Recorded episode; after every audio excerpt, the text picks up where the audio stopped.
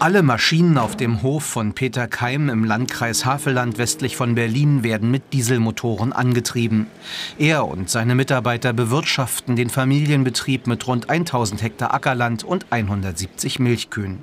Wenn er seine fünf Traktoren mit Diesel betankt, wird es teuer. Dieser Schlepper hat eine Tankfüllung von alleine 480 Liter. Rund 21 Cent pro Liter hat er bislang vom Staat zurückbekommen.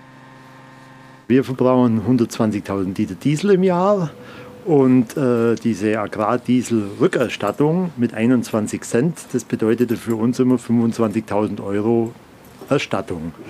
Diese Agrardieselsubvention soll bis 2026 schrittweise auslaufen. Der Landwirt und viele seiner Kollegen wollen sich das nicht gefallen lassen und beteiligen sich an den Protesten. Mitmachen natürlich, weil äh, die Betroffenheit so groß ist. Also das ist für unseren Betrieb wirklich ein harter Einschnitt, diese Entscheidungen, die jetzt dort auf dem Tisch liegen. Diese Demonstration soll in der Region Havelland erst der Auftakt sein zu weiteren Protesten. Die Bauern sind entschlossen, sie wollen Autobahnauffahrten blockieren und ganze Städte lahmlegen.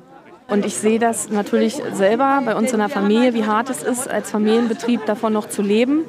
Und äh, wenn man nicht noch nebenbei Einkünfte hat, wird es immer schwieriger. Und wenn uns jetzt noch das, die Subventionen gestrichen werden, dann weiß ich tatsächlich nicht mehr, wie es funktionieren soll. Die junge Generation hat Angst.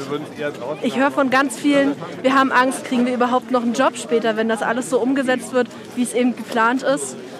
Und dafür bin ich eben hier, um zu zeigen, wir sind damit nicht einverstanden. Wir kriegen jetzt schon bedeutend weniger Fördermittel wie, ich sag mal, jetzt vor vier, fünf Jahren. Ja, und mit dieser Streichung jetzt äh, geht es uns an eine Existenz. Subventionen sind in der Landwirtschaft Alltag. So erhalten deutsche Landwirte rund 300 Euro Direktzahlungen aus dem EU-Haushalt pro Jahr und Hektar.